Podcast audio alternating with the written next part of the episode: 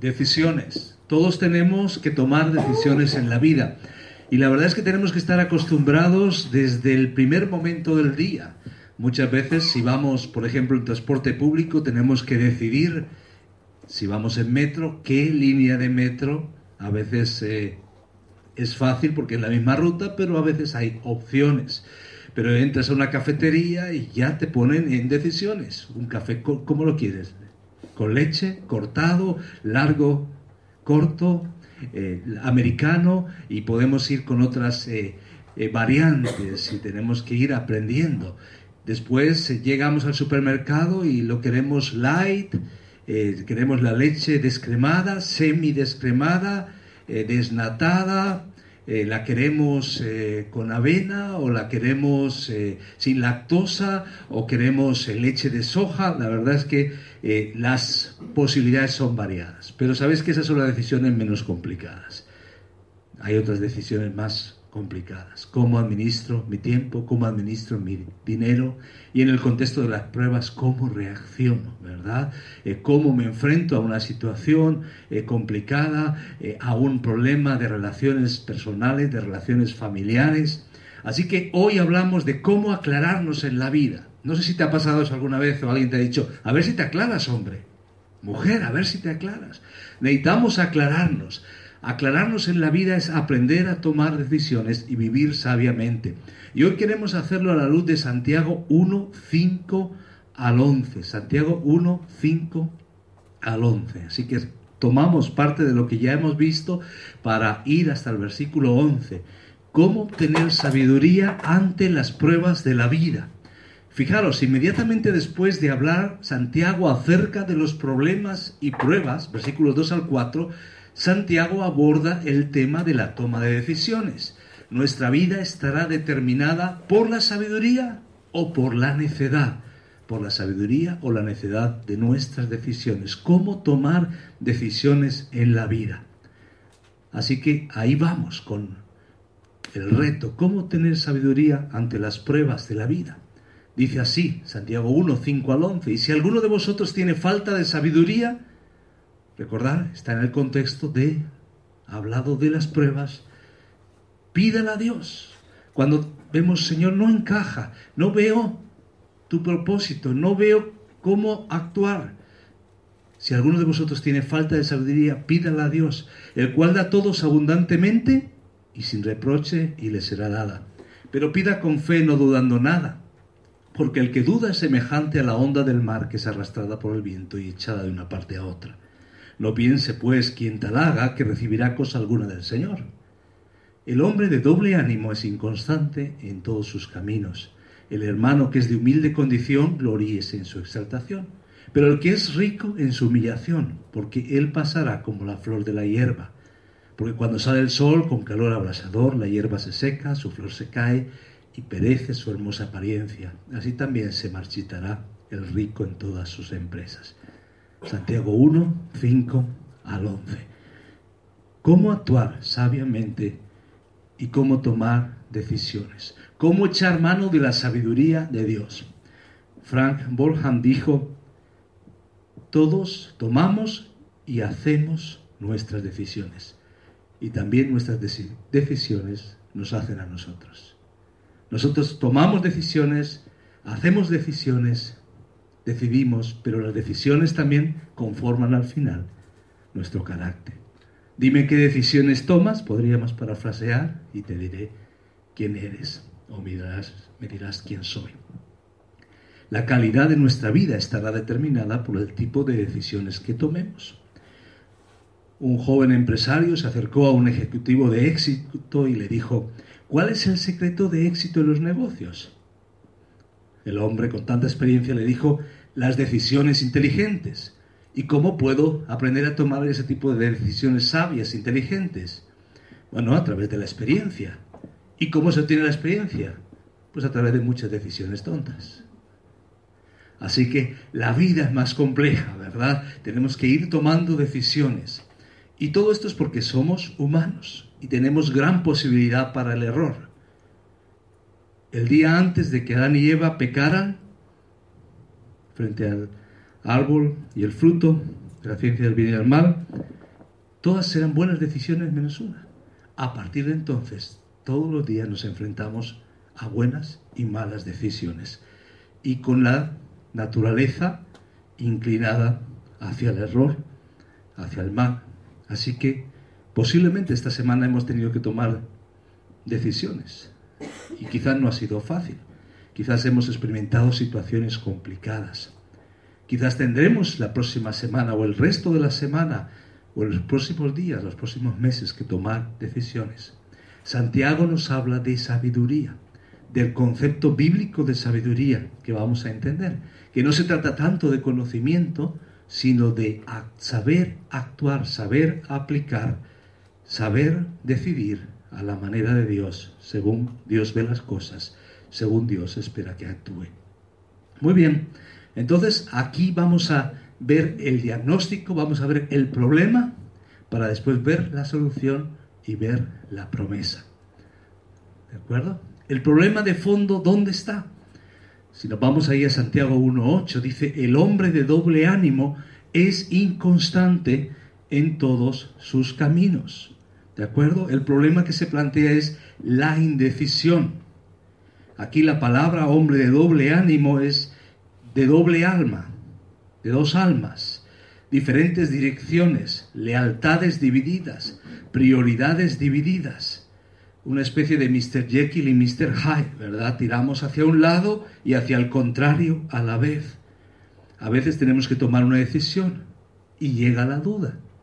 ¿Hago esto o no lo hago? Y la duda muchas veces es devastadora. ¿Y qué más hace la duda? La duda debilita. Nos ha pasado cuando hay que tomar una decisión y viene la tensión y viene la ansiedad, lo hago, no lo hago, y al final nos debilita, nos hace inestables. La palabra aquí se traduce como confuso, y eso se usa pues, en varios sitios de la Biblia en ese sentido, confuso, inestables. Como el borracho, ¿verdad? Que tambalea, como la persona que es, dice aquí, inconstante en todos sus caminos si no tomas decisiones adecuadas, echando mano de la sabiduría de Dios, esto produce una vida tambaleante, oscilante. Cristianos yo-yo, podríamos decir. Yo-yo no solamente por el egoísmo, sino yo-yo como el yo-yo, arriba y abajo, o como la montaña rusa. A veces estamos en lo máximo, ¿cómo estás? Gloria a Dios, fenomenal. ¿Cómo estás? Estoy hecho polvo, ¿verdad? Y así vamos, ¿verdad? Eh, oscilando. Pues de esto habla el problema está en nuestra indecisión, indecisión, nuestra inestabilidad, nuestra agitación constante. ¿En qué sentido somos inestables? Hay varios sentidos en los cuales la indecisión nos hace inestables. Tres maneras en las que la indecisión nos hace inestables. En primer lugar, emociones inestables nos preocupamos, tenemos tensión, nos sentimos confundidos, no podemos dormir, no podemos comer. Hice lo correcto, me como las uñas. No hice lo correcto y se crea una inestabilidad emocional dentro de nosotros. Es como aquel hombre que fue al psiquiatra y le dice, el psiquiatra le dice, ¿está usted indeciso o es indeciso? Dice, sí y no. ¿Qué quiere decir con eso? Bueno, lo solía ser, pero ahora no estoy seguro. ¿Verdad? Alguien dijo la persona más miserable del mundo es la persona que es habitualmente indecisa. No sé si es lo más miserable, pero realmente es una situación de inestabilidad. Emociones inestables, no sé si a ese nivel lo has experimentado, pero hay otras maneras en las que la indecisión te hace inestable a veces no solo son emociones inestables, a veces son relaciones inestables. ¿De acuerdo? ¿Qué os parece? Bueno, cada uno es inestable a su manera, ¿verdad? Ahí disculpar el tópico o el cliché, ¿verdad? De la, de la imagen, pero me pareció eh, eh, graciosa. Relaciones inestables, falta de compromiso destruye amistades, destruye matrimonios, destruye relaciones, cuando no estamos dispuestos a decidir. ¿Quiero o no quiero? ¿Voy a seguir adelante con esta relación, con esta situación? ¿Voy a llegar hasta el final? Podemos pensar, todo eso empieza en el noviazgo, pero en el matrimonio, en el trabajo, cuando la situación está inestable, cuando tengo que decidir los estudios, cuando son decisiones eh, en relación con nuestra familia, en relación con nuestros hijos, cuando damos dobles mensajes a nuestros hijos, les decimos una cosa y hacemos otra, estamos con relaciones inestables.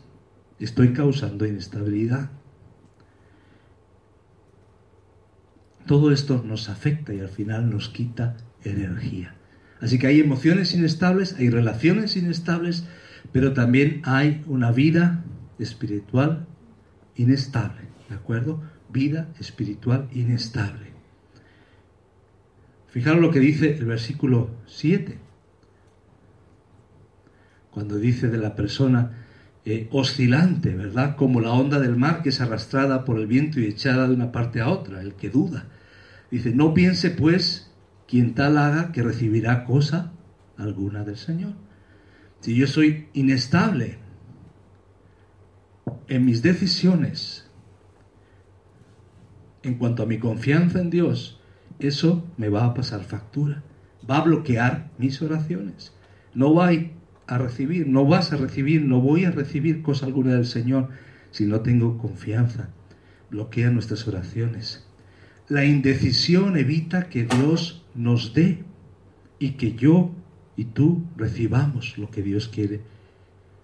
Entonces, a veces la duda, el no apropiarnos de las promesas del Señor, todo eso nos aleja de lo que Dios quiere hacer con nosotros.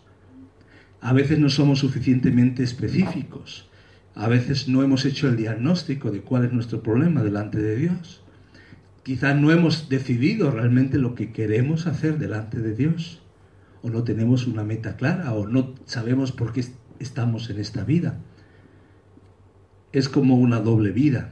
Esto es como decir que estamos espiritualmente esquizofrénicos, como un Mr. Jekyll y Mr. Hyde que decíamos. En el libro El progreso del peregrino hay un personaje que se parece a esta situación, va en dos caminos. Y esto ocurre como el que quiere hacer la voluntad de Dios y la suya al mismo tiempo. El que está caminando en una especie de cuerda floja, haciendo equilibrios. Y no, no se puede. No se puede llegar el domingo y, y cantar firmes y adelante huestes de la fe y el lunes desertar. No tiene sentido, ¿verdad? Claro que no. El problema es nuestra indecisión. ¿Cuál es la solución? ¿Qué nos dice Santiago? Pide sabiduría. Si alguno de vosotros tiene falta de sabiduría, pídala a Dios. Hemos visto tres maneras en las que la indecisión nos hace inestables. Emocionalmente inestables, relaciones inestables y vida espiritual inestable. ¿Cuál es la solución? Adquirir sabiduría. Dice Proverbios 16, 16, mejor es adquirir sabiduría que oro preciado. ¿De acuerdo? Buena inversión. Si alguno de vosotros tiene falta de sabiduría, veámoslo juntos, pídala a Dios, el cual da a todos abundantemente y sin reproche y le será dada. Pero pida con fe, no dudando nada. Muy bien, ¿el problema cuál era? La indecisión. Y ahí está la duda, la falta de confianza. ¿Cuál es la solución? Adquirir sabiduría apropiarnos de la sabiduría de Dios. ¿De acuerdo? Vamos a ver unos pasos prácticos aquí. En primer lugar, necesito, dice, si alguno de vosotros tiene falta de sabiduría, ¿qué será lo primero? El diagnóstico, reconocer, ¿no? Admitir la necesidad. Si alguno tiene pareciera ser que eh, pudiera sonar un poco como a sarcástico, ¿no? Santiago es el libro de la sabiduría en el Nuevo Testamento, como Proverbios es el libro de la sabiduría en el Antiguo Testamento. Y uno dice, Santiago, hombre, pero ¿por qué lo dices así? Si sabes que necesitamos sabiduría. Aquellos destinatarios reaccionarían si alguno, alguno no, todos necesitamos. Vienen dificultades, viene persecución, vienen malos momentos. Necesitamos sabiduría. Pero ¿qué es sabiduría? Ya lo hemos anticipado. Sabiduría no es lo mismo que conocimiento. Conocimiento tiene que ver con verdades y, e información que atesoramos y almacenamos. ¿De acuerdo? Podemos conocer mucho de la Biblia, pero sabiduría es tomar decisiones de la manera correcta en base a esa información que ya tenemos. Por eso conocimiento no solamente es suficiente. Podemos aprender en la escuela dominical, podemos memorizar versículos, pero sabiduría es cuando yo tomo ese conocimiento y lo aplico, cuando yo actúo como Dios quiere. La palabra sabiduría en griego, la palabra sofía, ¿no? De ahí viene filosofía, amor a la sabiduría. Sabiduría significa la aplicación práctica de conocimientos. La Biblia habla mucho de sabiduría y la Biblia habla de la sabiduría de Dios. O sea, ver las cosas como Dios las ve y aplicarlas a mi vida. ¿Qué hacemos con nuestro conocimiento? ¿Lo estamos poniendo en práctica? La sabiduría es la capacidad de tomar decisiones de la manera correcta, a la manera de Dios, como Dios haría. Por eso la pregunta, ¿qué haría Jesús? es oportuna. ¿Qué haría Jesús en mi caso? ante las cosas dudosas, ante las cosas complicadas. Muy bien. Vamos adelante. Admitir mi necesidad es el primer paso que hemos eh, mencionado. Admitir nuestra necesidad. Si alguno de vosotros tiene falta de sabiduría, vamos adelante. Y aquí un versículo, Proverbios 11.2. Cuando viene la soberbia, viene también la deshonra. Mas con los humildes está la sabiduría. Qué interesante este aspecto. Curiosamente dice, si alguno tiene falta de sabiduría, eso refleja humildad, eso refleja que yo soy vulnerable y delante de Dios no me escondo, no me escudo, sino reconozco mi vulnerabilidad y mi incapacidad. Pero cuando viene la soberbia, viene la deshonra. Mas con los humildes está la sabiduría. El orgullo bloquea la sabiduría. Por eso el conocimiento a veces se embadurna con el orgullo y no se traduce en sabiduría. Así que no se trata de entender lo que yo creo, sino tener la humildad para reconocer que yo solo no puedo y pedirle la ayuda a Dios. Cuando pensamos que yo tengo el conocimiento o que yo puedo, eso no es suficiente. Por eso aquí una de las formas de ser sabios, aunque parezca una paradoja, es decir, yo me equivoqué. Yo me equivoqué. Pedir perdón no nos pone por debajo. No. Reconocer delante de la esposa, delante del esposo, delante de los hijos, me equivoqué. Cuesta, ¿verdad? A veces le damos vueltas, lo relativizamos. ¿Me pasas el café, por favor? Antes de decir, me he equivocado, he metido la pata. Y sobre todo cuando no, no lo matizamos. A veces uno quiere, es que si tú supieras, y es que yo actúo así porque, pero decir me equivoqué, cuesta. A mí me cuesta. Yo no sé todas las preguntas. Pero la clave de la sabiduría es empezar diciendo, yo no lo sé, Señor. No sé cómo actuar. ¿Qué quieres que haga? Señor, no tengo las respuestas y clamo a ti. ¿De acuerdo? Entonces, el primer aspecto es admitir nuestra necesidad con humildad, reconociendo. En segundo lugar, vamos allá.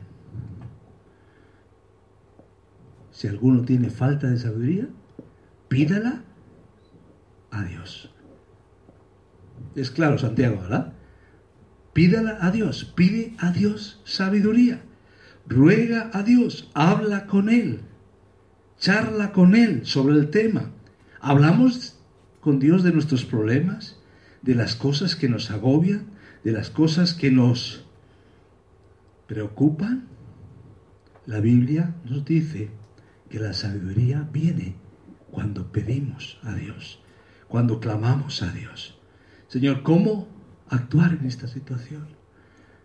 Puede ser en el instituto, en el colegio, en la universidad, en el vecindario, en la familia, ante la toma de decisiones. Señor, ¿cómo tengo que actuar? Pedir a Dios sabiduría.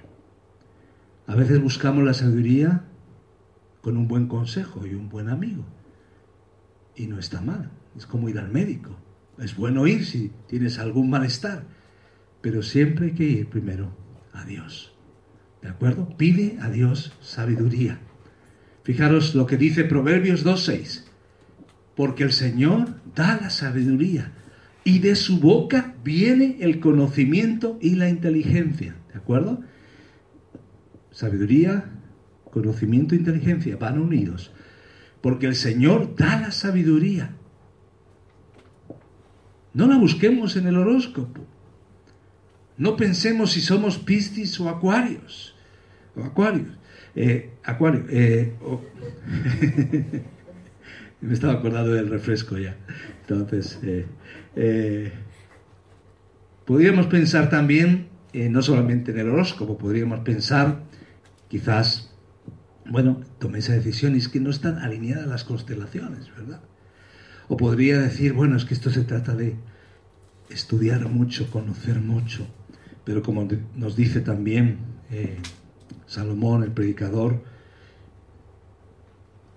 cuanto más sabemos, más nos damos cuenta del desazón que produce también las cosas que sabemos. Así que vayamos a Dios y pidamos sabiduría. Si Dios viniera hoy y te dijera, te voy a dar un deseo, no aladino, no tres deseos. Si Dios te dijera, te voy a dar un deseo, ¿cuál pedirías? ¿Sabiduría? ¿Os suena eso nuevo?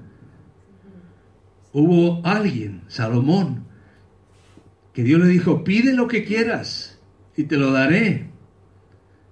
Y Salomón lo pensó. Podía pensar en riqueza, en fama, en larga vida y pidió sabiduría. Y Dios se la dio. Otra cosa es si Él la aplicó durante toda la vida, pero Dios se la dio y después le dio el resto de cosas también. Así que encontramos ahí la clave. Sabéis que la Biblia dice, como en Santiago 4, que no recibimos porque pedimos mal. La Biblia enfatiza muchas veces pedid y recibiréis.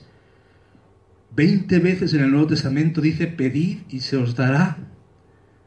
La idea aquí es seguir, pidiendo, ser persistentes, continuar. ¿De acuerdo? Se trata de eso, pedir a Dios sabiduría.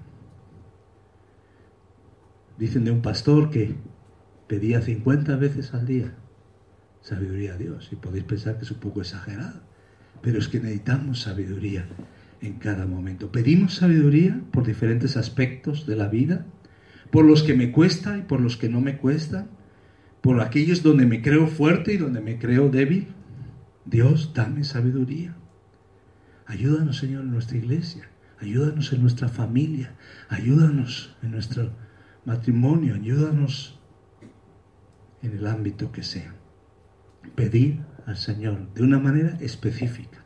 Quizás esto ya lo sabemos, pero nos toca aplicarlo. Pedir con confianza.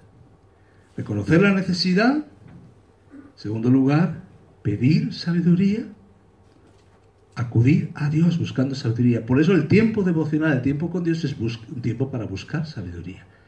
No solamente es para obtener conocimiento, para leer la Biblia, sino para llevar el conocimiento de la Biblia y aplicarlo, preguntarme, ¿qué quiere Dios que yo haga con todo esto? ¿De acuerdo? Y a lo mejor lees un pasaje, lees una genealogía y dices, Señor, ¿qué quieres de esto? Si hoy no voy a tener un hijo, todos estos nombres no me sirven para mucho. Pero dile al Señor, Señor, enséñame algo, algo que yo pueda aplicar eh, algo que yo pueda llevar conmigo.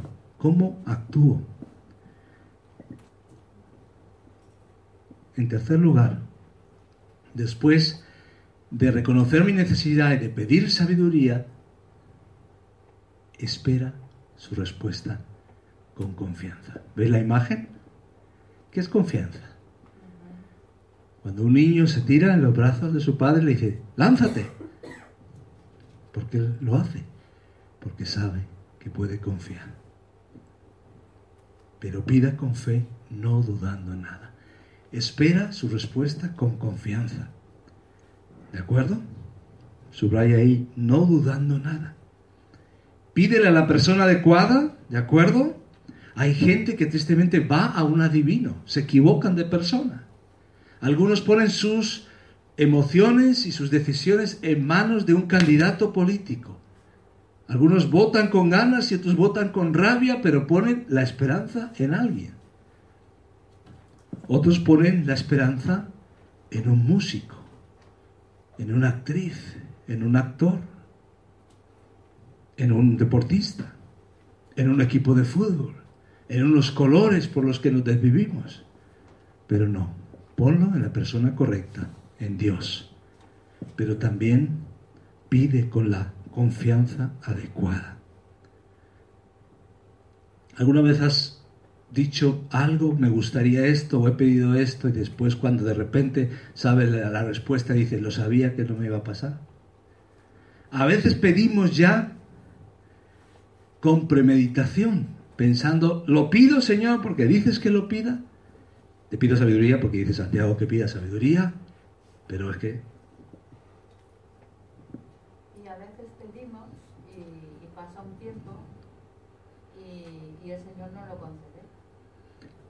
cuando lo llevamos disfrutando unos días, como a mí me ha pasado, me doy cuenta que era lo que yo al Señor le pedí. Y me sorprendí y dije, pero claro, si yo le pedí al Señor, ¿por qué ahora me sorprende si me lo da? Pues sí, eso nos pasa. A veces nos sorprendemos cuando hemos estado pidiendo por algo. Pues ahí está, ora con fe, creyendo, dando gracias a Dios, anticipando. La duda nos debilita, pero la confianza nos fortalece. Eh, ¿Recuerdas a Pedro? en la barca aquel día y Jesús viene caminando sobre el agua. Pedro salta y comienza a caminar hacia el Señor. Ven, Pedro, hay que tomar riesgos en la vida para vivir por fe. Y sale del barco, pero después empieza a hundir en la medida que mira las circunstancias. Pero en la medida que mira al Señor, camina sobre el agua, mientras pongamos los ojos en el Señor. Pero cuando miramos hacia otras circunstancias, entonces decimos, yo no soy capaz y nos hundimos. Si pongo los ojos en el Señor, entonces vamos adelante. Porque o pongo los ojos en el Señor y el Señor es grande, o pongo los ojos en el problema y el problema se hace grande, como el tema de David y Goliat que conocemos. Así que vayamos delante del Señor. Por eso la comparación es muy interesante hablando de la barca, hablando del mar, hablando de hundirnos. Dice, no dudando nada porque el que duda es semejante a la onda del mar que es arrastrada por el viento. Es inestable, es echada de una parte a otra. Es como ser un trozo de madera, un trozo de corcho ahí en medio del océano, llevado de un lado para otro. El que duda es semejante a la onda del mar. ¿Qué dice Hebreos 11:6? Pero sin fe es imposible agradar a Dios, porque es necesario que el que se acerca a Dios crea que le hay y que es galardonador de los que le buscan. ¿Te acercas a Dios con fe, con confianza? ¿Anotas las veces en que Dios te ha respondido? Hay personas que llevan un diario de oración anotan las peticiones, anotan las respuestas. Gracias Señor. Nos anticipamos. Nos lanzamos en los brazos de Dios para que Él nos agarre o intentamos que todo esté controlado. Señor, me voy a lanzar, pero a ver, estás a tres metros. Hay suficiente, eh, suficiente distancia. Eh, no voy a saltar desde muy alto eh, la ambulancia está cerca, el seguro está ahí, porque a veces somos así. Y necesitamos, pues sí, ser prudentes, pero sí tener fe cuando se trata de buscar a Dios. Muy bien, hemos visto el problema y hemos visto la solución. El problema, la indecisión, hemos visto varios tipos de decisiones o cómo afectan emocionalmente, espiritualmente, relacionalmente. Hemos visto la solución, que es pedir sabiduría, reconociendo la necesidad, pidiéndola a la persona adecuada y apropiándola por fe. Ahora, ¿cuál es la promesa? La promesa segura. Dios te dará sabiduría. Quiero que nos fijemos en esta parte del versículo. Dice, el cual da, fijaros, a todos. Dios no es tacaño para dar sabiduría, abundantemente y sin reproche. Y le será dada. Esto es lo que Dios nos dice. Cuando decimos, Señor, es que no tengo la más remota idea de lo que debo hacer. Y Dios dice, pues aquí estoy, hijo, para ayudarte. Es la naturaleza de Dios, dar. Dios da. Y Dios nos ha dado lo máximo, que es Jesucristo. Dios es un Dios que da. Mira lo que hace, el cual da a todos. Hay varios elementos aquí que quiero que notéis. Es presente y la idea es continuada, el cual da a todos, no en un momento determinado, sino en la forma verbal en que está. Él da y sigue dando y no se queda sin energía ni se desgasta, sigue dando. Y lo pudo aplicar Santiago y ese mismo Dios ahora ayuda a Ignacio, ayuda a Juan Ángel, ayuda a Fernando, ayuda a Pilar, ayuda Blanca, a cada uno de nosotros, ¿verdad? Esta es la promesa. ¿Cómo Dios da? Continuamente, continuamente. A veces acudimos a Dios. ¿Con quién me casaré, Señor? ¿Qué haré? ¿Qué estudiaré? Después al día siguiente en el día a día, no volvemos a acudir al mismo Dios que nos ayudó en la gran decisión. Volvamos, porque sigue dando, porque sigue actuando continuamente. ¿Cómo da? Continuamente, pero también generosamente. Esa es la idea aquí, abundantemente. Sus recursos son ilimitados. Él tiene recursos suficientes para todo el mundo. Pero también algo muy bonito, sin reproche. Dios no dice, toma, aquí está, me tienes harto, llevas pidiéndome sabiduría, toma. No, no, Dios no actúa así, sin reproche. Dios da con alegría. Señor, es que no puedo, es que soy incapaz. Toma, hijo mío. ¿Y no me reprochas nada? ¿No me dices que soy un burro? No, Dios lo hace sin reproche, con alegría. Dios se goza en esa relación cuando vamos a Él. Cambio cuando, por ejemplo, el pueblo de Israel no ve a Dios y de repente construye un Dios amuleto, un Dios visible, un Dios becerro. Ahí sí, Dios se molesta. Pero cuando vamos con nuestra debilidad, Dios se alegra. Le encanta dar, es su naturaleza no te vas a sentir avergonzado. Podemos acudir a Él. ¿Te alegras porque su naturaleza es dar? ¿Te alegras porque Dios nos ha dado a su Hijo? Dios es nuestro modelo para dar. Por eso dice, Dios ama al dador alegre, porque Él es alegre al dar. Demos entonces continuamente, con generosidad y con alegría. Esto es una buena forma de aplicarlo también para nosotros. Cuando nos toque dar, continuamente, generosamente y sin reproche. ¿Dónde necesitas sabiduría en este momento? ¿Cuál es la decisión de tu vida? La encrucijada en la que estás. ¿Es una decisión de, estudios, de matrimonio, a nivel de los hijos, algo a nivel de las relaciones? en la iglesia, en el vecindario, en la familia, una inversión. Apliquemos lo que el Señor quiere enseñarnos en estos momentos. Algo para recordar a la hora de tomar decisiones, mientras vamos pensando en aspectos eh, prácticos. Porque fijaros que nos va a hablar de la riqueza y la pobreza, ¿de acuerdo? Eh, y lo vamos a, a, ver, cómo esto también tiene que ver con nuestras decisiones. Pero algunos aspectos importantes aquí a tener en cuenta. Dios no quiere tomar la decisión en tu lugar. ¿Te das cuenta? Y dice, pide sabiduría, pero decide tú. ¿Y cuántas veces vemos en la Biblia que deciden aquellos hombres y mujeres de Dios? A veces deciden bien, a veces deciden mal, delante de Dios, de espaldas a Dios. No podemos decir, Señor, yo te pido que tome la decisión por mí. No, hay cosas en que las tenemos que tomar nosotros. La salvación, la consagración, el compromiso y tantas otras cosas. Cuando Dios hizo al hombre en Génesis 1, le hizo a su imagen, pero le dio la libertad de elegir. Y le dijo, bueno, prueba, come. De esto no, pero de todo esto sí, toma decisiones. A veces hay cristianos que dicen, no sé qué hacer, así que lo voy a dejar en manos de Dios. Y aunque eso suena muy espiritual y muy bonito, cuidado, porque detrás de eso puede estar escondida nuestra pasividad.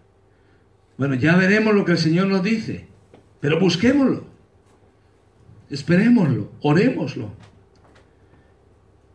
Tenemos que tomar decisiones muchas veces, a veces hay que esperar, pero cuidado, porque suena lo espiritual decir voy a dejarlo en manos del Señor.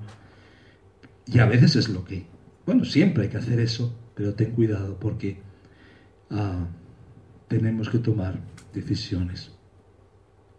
Es como el que dice, tengo miedo a la muerte y entonces no decide nada respecto a Cristo, ¿no? Decide, acude al Señor. La madurez en la vida cristiana está en tomar decisiones como Jesús lo haría.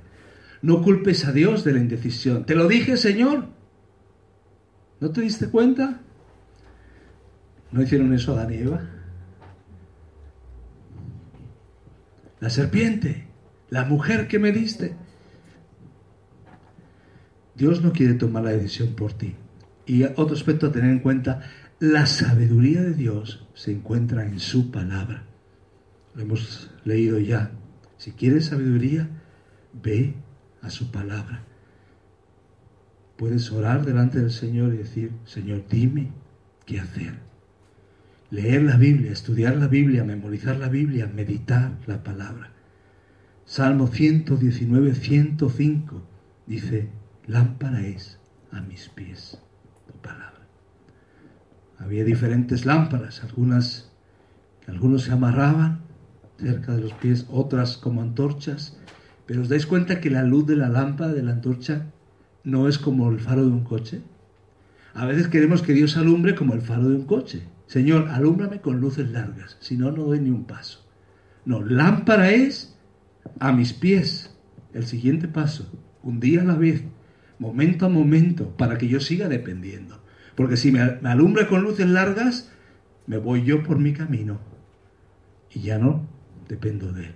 Es día a día, lámpara es a mis pies tu palabra y lumbrera a mi camino.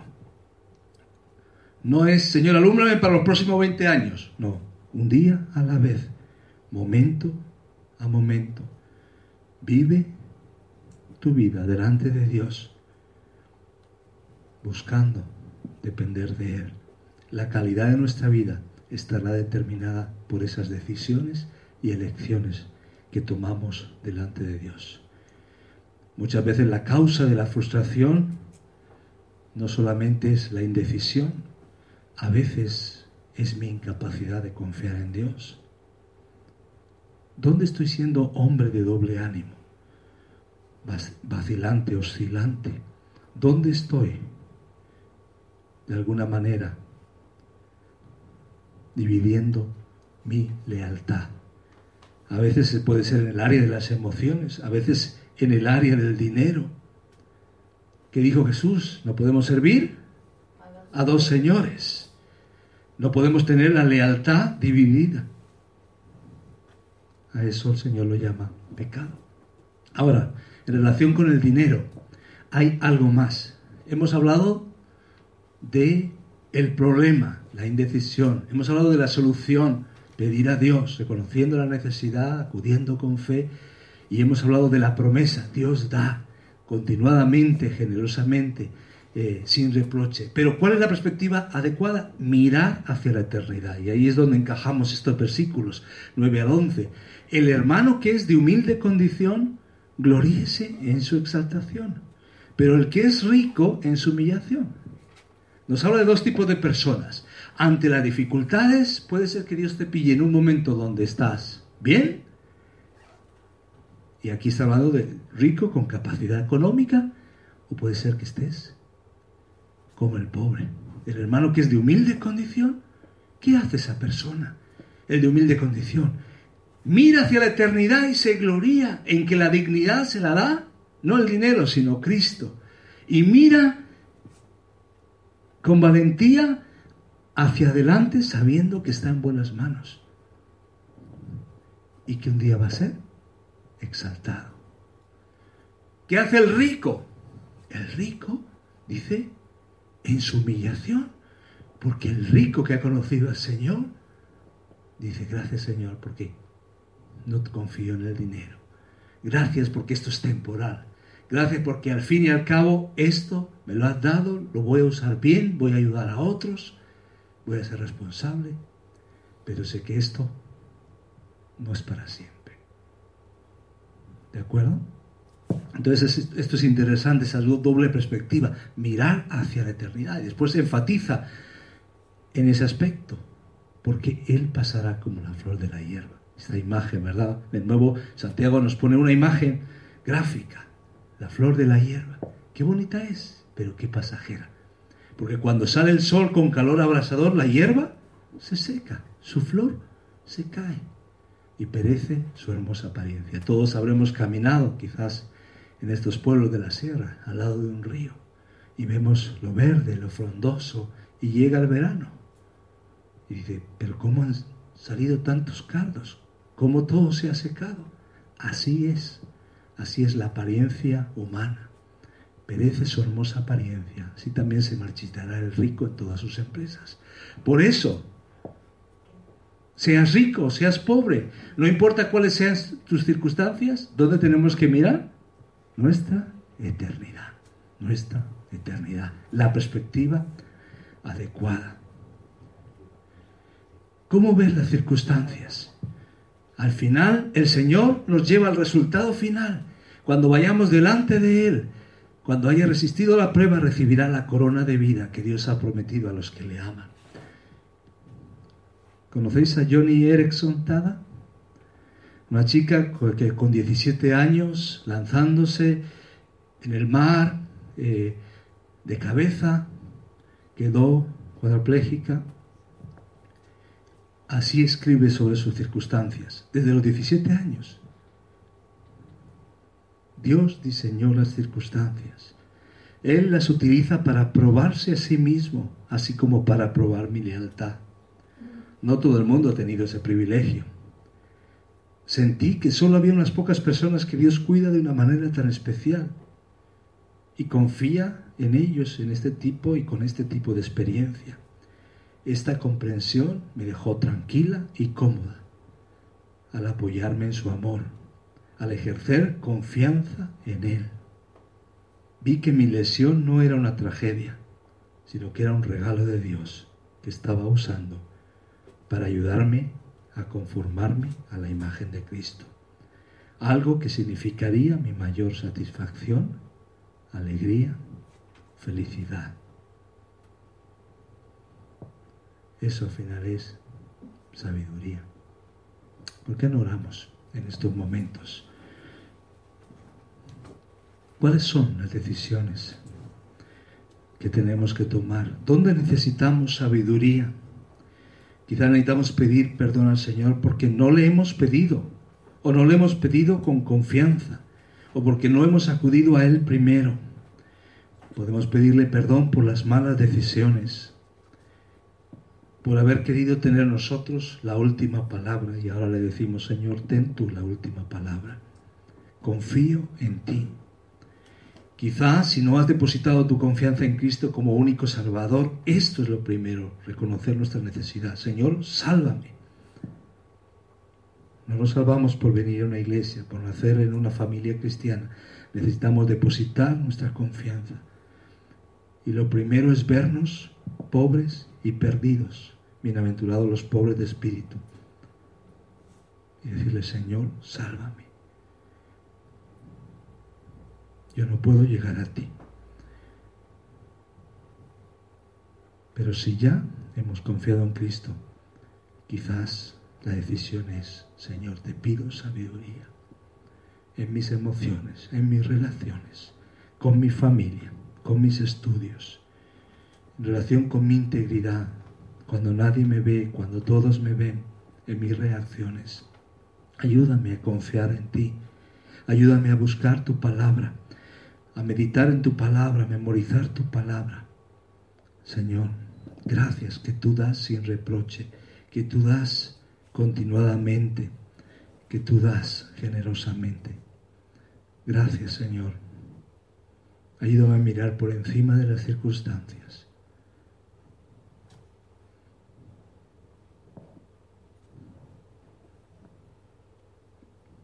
Siento que en mi condición tengo poco,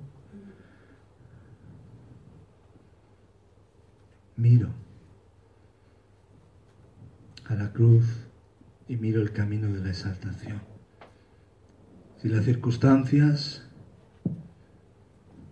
son tan aparentemente positivas y me veo en comodidad y me veo en prosperidad, Señor, no confío en esas cosas. También miro a la eternidad. Señor, aquí venimos delante de ti. Podemos orar cada uno de nosotros ahí en nuestro corazón y llevarle a aquellas situaciones donde necesitamos dependencia. Hemos descubierto nuestros dones, hemos descubierto aquellas cosas que Dios ha puesto, aquellos tesoros que Dios ha puesto dentro de nosotros para servirle.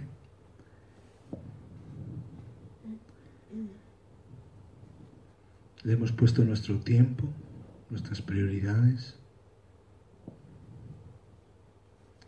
Gracias Señor, porque tú nos conoces. Y gracias que conoces nuestra falta de sabiduría, pero te gozas cuando venimos delante de ti con confianza. Y venimos ahora delante de ti pidiendo sabiduría, reconociendo el problema, pero también reconociendo la solución, reconociendo la solución, pero también mirando la promesa desde la perspectiva correcta. Te pedimos sabiduría para vivir la vida cristiana de la manera correcta, para que otros vean a Cristo en nosotros Gracias Señor. Gracias Señor porque tú nos has escuchado y tú harás tu obra. En el nombre de Jesús. Amén.